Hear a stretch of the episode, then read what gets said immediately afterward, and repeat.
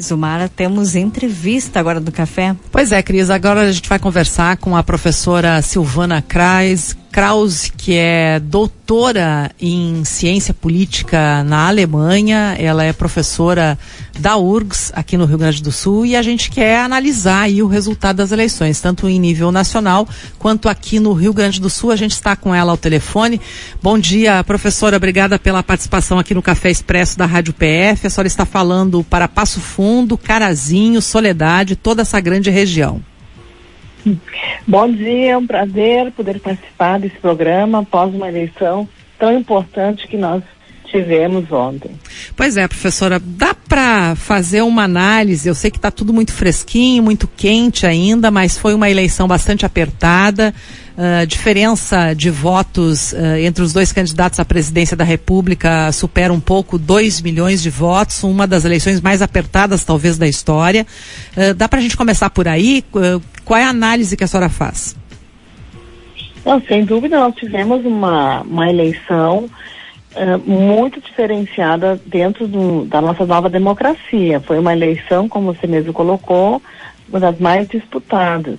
Né? O desafio é entender o que aconteceu, né? o que, quais são os elementos para a gente entender essa eleição. São vários, claro, mas um importante, que essa eleição marcou é, uma disputa, não entre uma extrema direita e uma extrema esquerda, né? entre, entre uh, um sistema é, entre dois candidatos que tinha uma proposta uh, semelhante e que era uma, uma disputa entre um, um partido de centro com outro de centro-direita. Não, nós não estamos, não estamos, não estamos numa, numa disputa por um, por, por um candidato que representaria um polo extremo e outro de outro polo. Não, nós estamos, ficou claro, o Brasil vivenciou isso nos últimos anos, né? uma instabilidade muito grande com a, a, o governo é, situado mais à, extrema direita, isso não sou eu uh, individualmente que falo, são os é, critérios internacionais de classificação do que é uh, um, um, quais são as características da extrema direita e que indicadores uh, são possíveis de perceber e o que não é. Então nós estamos sim é, esse ano foi uma eleição de um Brasil que resistiu com todos os problemas, com todos os limites do poder judiciário, dos partidos políticos, das lideranças políticas, mas simbolizou a resistência, né, uh, colocar limites, né, uh, em relação a nós cada vez mais estamos caminhando por um, um regime de exceção, um regime autocrático, um regime que uh, desestrutura as instituições democráticas. Importante a gente ter claro que as instituições democráticas elas têm limites, elas frustram os indivíduos, né? Porque democracia não é simplesmente a vontade de um ou outro indivíduo, é aquilo que é possível se fazer. Né? E a maioria dos, indivíduos, dos cidadãos, dos eleitores, eles muitas vezes têm a ideia de que a eh, democracia é o meu desejo. Então não foi isso que nós vivemos, né? Nós tivemos, a gente vinha vindo de um, uma, uma grande frustração da democracia brasileira e com razão, ela deixa, tem muitos flancos que não consegue resolver, que levou a gente ter uma desestruturação do sistema político brasileiro, a fragilização do sistema político brasileiro, dos partidos, do poder legislativo, do judiciário, que deu a janela de oportunidade para vencer um candidato em 2018, outsider, né? Um, um, candidato que tem toda uma trajetória que deixava muito claro que nada do que estava aí prestava, né? Do que, do que da caminhada da democracia brasileira. Né?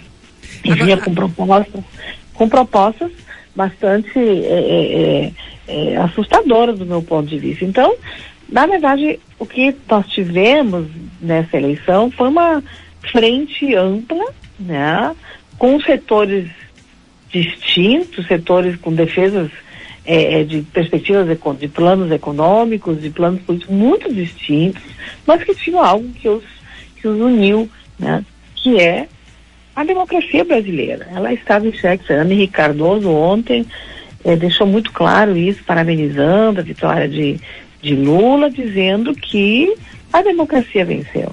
Agora, é. professora, a senhora acha que as instituições funcionaram, fizeram, cumpriram com o seu papel? É que nós temos que ter claro, né, as instituições, como eu já disse, elas não são perfeitas. Elas têm tensões, elas têm novos desafios, e uh, se critica muito o Poder Judiciário, o Poder Legislativo, mas elas deixaram para nós uma capacidade de resistência. Isso não quer dizer que elas funcionam idealmente. Nem nós, nem o nosso corpo funcionamos, nem as nossas empresas, nem as nossas é, é, fazendas, né? Uma região aí de, de produção de soja, enfim, né? funcionam perfeitamente. Como é que a gente vai exigir que as instituições políticas sejam perfeitas? Né? Uhum. A nossa função é, claro, constantemente aperfeiçoá-las. Criticar as nossas instituições é fundamental. Agora, querer destruí-las, aí não é. Eu, de uma forma bem simples, eu, eu pergunto, né? Quando você tem um, um, problema de produção na sua fazenda, né? A sua máquina, seu trator não funciona, você vai destruir o trator, porque ela não está funcionando de acordo? ou você vai fazer tudo para que ela cada vez mais funcione melhor, ou você vai fazer cada vez tudo para que você tenha melhores instrumentos para que a tua produção funcione cada vez mais com eficiência. Uhum. Então, é muito. É, nós entramos numa onda de negação e de ódio, né? É, esse não funciona, é claro que as instituições elas têm problemas. Né? Agora, destruí-las que é a questão elas são fundamentais, elas tiveram papéis importantes nesse nosso processo, em vários momentos nos últimos anos, desde 2013, nós passamos do, das jornadas de junho, né? Nós temos passado por uma provação né, de instabilidade, de desmantelamento do, de, de, de, de partidos consolidados, né?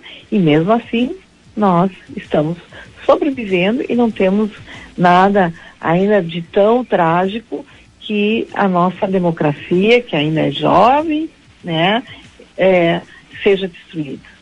Professora, o presidente eleito no seu primeiro discurso ontem, eh, ele disse que vai governar para todos os brasileiros, não só aqueles que deram o voto a ele para ser eleito novamente.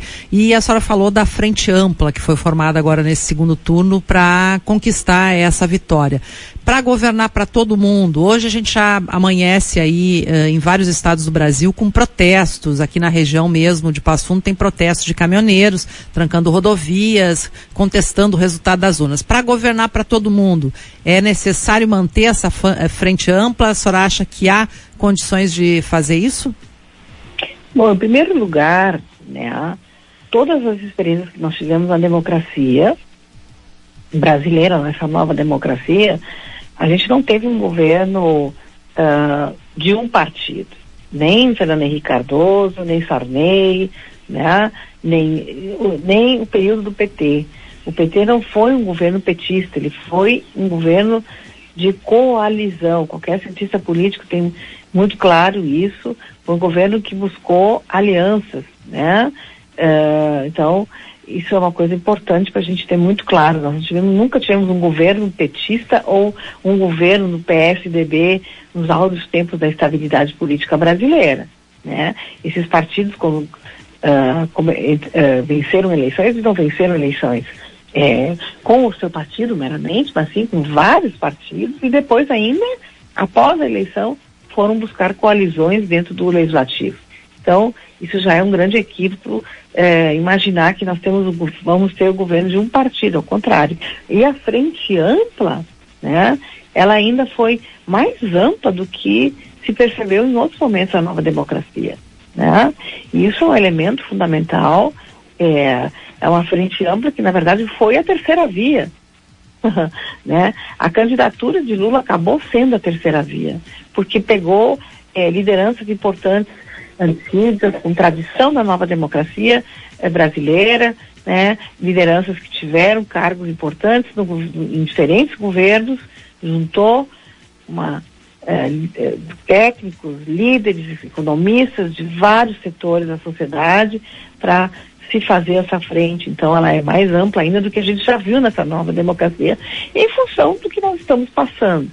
Então, é, governar para todos. O que, que é governar para todos? Né? Então, o cidadão comum, o eleitor, né, ele, ele tem que ter claro, né, nesses movimentos de, de, de, de caminhoneiros, né, se todo mundo começar a achar, governe para o caminhoneiro, governe para as enfermeiras, governe para os médicos, governe para os professores, e, né, nós, eh, governo, ele é o que é possível se fazer. Né? E não é um, meramente um governo de motoristas, de caminhoneiros, ou meramente um governo do sem terra, ou meramente um governo de agricultores, produtores rurais. Não. E aí o que, que isso significa? Significa, esse para todos, significa que esses todos vão ter que saber negociar, perder e ganhar em certas demandas que tem as demandas dos segmentos da sociedade não vão ser é, é, suprimidas no, no, seu, em todas as suas demandas, isso é, isso, isso é impossível. Freud já dizia, civilização é a capacidade de frustração, né? E nós temos que, na verdade, superar a infantilização que nós estamos vivendo na política, de que cada segmento, se não tem a sua demanda específica é, é, é, a, a, atendida na sua íntegra, então eu não quero esse governo. Não, os governos, a grande arte de governar é justamente acomodar vários grupos, vários segmentos da sociedade e convencer esses segmentos que tudo tem limites, que as demandas que são legítimas de cada segmento não, não, não são possíveis de atender na sua totalidade. Isso é civilização. Isso significa capacidade de entender que a vida pública ela exige também aceitação de frustrações de demandas. Agora, professora, uh, o mercado tem dito, não é, que o, o presidente eleito tem que imediatamente, ou de uma forma bastante rápida, dizer qual vai ser a sua equipe econômica para acalmar os ânimos do mercado. A senhora acha que, uh, para a gente encerrar a nossa conversa aqui, poderíamos continuar, mas infelizmente por causa do tempo não temos condições. A senhora acha que esse é o primeiro passo, esse é o primeiro sinal que o presidente eleito deve dar uh, para acalmar os ânimos enfim, do país, porque o país está dividido, inevitavelmente? Olha, eu acho que não muito difícil acalmar os ânimos com essa percepção. Né? Nós já tivemos experiências de governo sob a liderança do PT que foram, em alguns momentos, muito frustrantes para muitos e outros momentos muito produtivos. Né? Muito, muito, é, é, muito, de muito sucesso na economia. Então a gente tem que ter muito cuidado, né? Quem são os setores que estão, na verdade, insuflando, né? Essa ideia, né? Do país dividido. Nós tivemos anos de construção, é, de radicalização muito grande, né? E, e eu não digo que isso seja, vamos dizer assim, responsabilidade meramente do PT, né? Desse partido, né? Mas eu acho que tem vários eh, elementos aí que eh, respondem a essa ansiedade. Né? É claro que logo, logo esse governo vai criar essa equipe e tudo indica que será uma equipe extremamente plural, heterodoxa, né? E vai buscar a estabilidade econômica e já, já não é a primeira experiência de um governo de Lula, né?